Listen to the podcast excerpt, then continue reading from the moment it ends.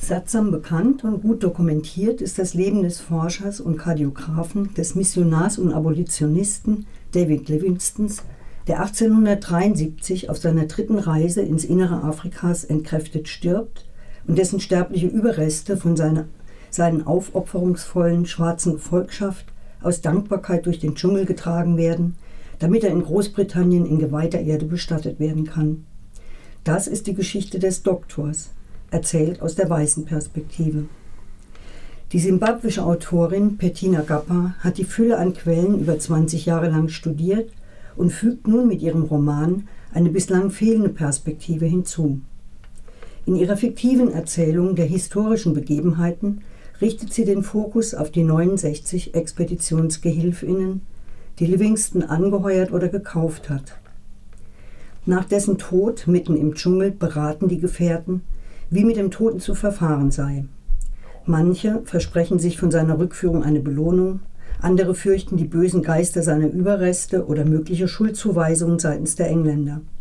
Wieder andere wollen dafür sorgen, dass er nach seinen Riten bestattet werden kann.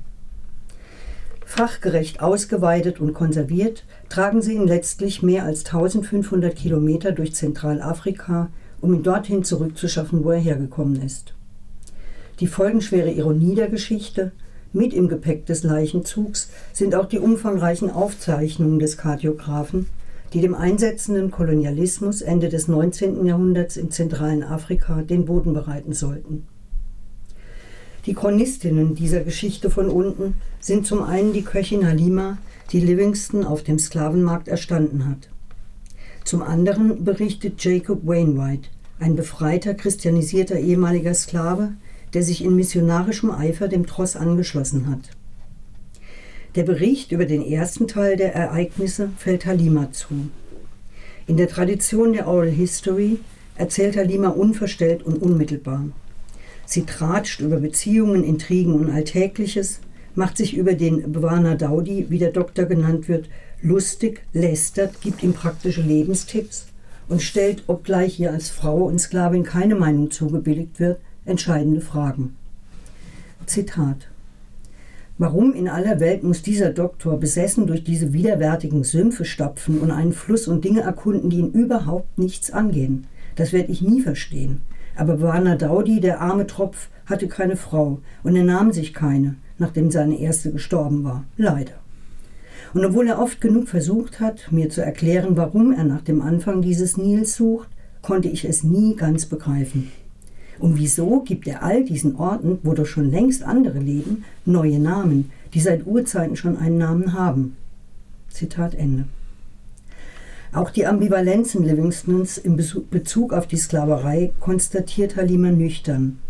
Denn während die Engländer den Sultan von Sansibar piesacken, damit dieser den Sklavenmarkt schließt, kauft Livingston, der sich selbst als glühender Gegner der Sklaverei verortet, eben dort Halima als Gratifikation für einen seiner Führer.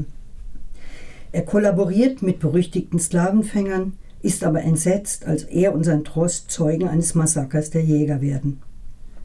Alimas Verhältnis zu Livingston bleibt trotz allem pragmatisch. Sie hasst ihn nicht, den armen Tropf, sondern begegnet ihm wie allen anderen Menschen um sie herum mit ebenso viel menschlicher Achtung wie mit Skepsis. Konterkariert wird der Bericht aus dem Munde Halimas von den schwülstigen Tagebuchaufzeichnungen Jacob Wainwrights.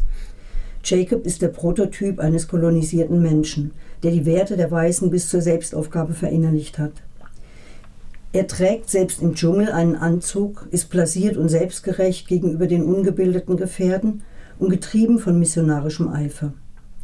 Dem Irrglauben verfallen, er könne als schwarzer Bekehrer den Weißen ebenbürtig sein oder gar mit ihnen konkurrieren, erweist er sich selbst einen Bärendienst und scheitert tragisch auf ganzer Linie.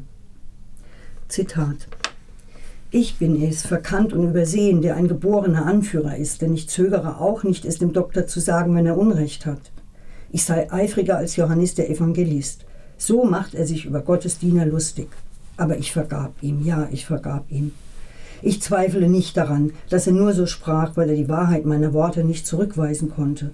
Sie waren, was eine glühend heiße Lanze für ein eiterndes Geschwür ist. Zitat Ende.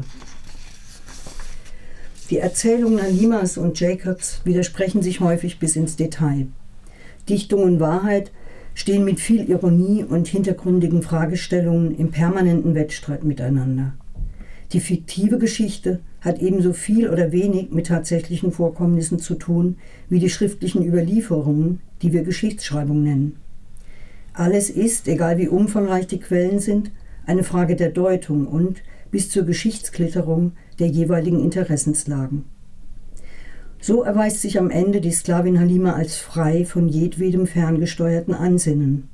Sie ermächtigt sich selbst und bestimmt den Verlauf der Geschehnisse mit, während Jacob Wainwright, der freie Mann, gefangen im kolonisierten Denken bleibt. Mit zunehmender Begeisterung habe ich mich von der lakonischen Ironie des vielschichtigen Romans anstecken lassen, der niemals eindimensional oder thesenhaft daherkommt. Soweit zu dem Buch Aus der Dunkelheit strahlendes Licht von Bettina Gappa aus dem Englischen von Annette Grube, im Fischer Verlag erschienen 2019, 411 Seiten, zu haben für 24 Euro.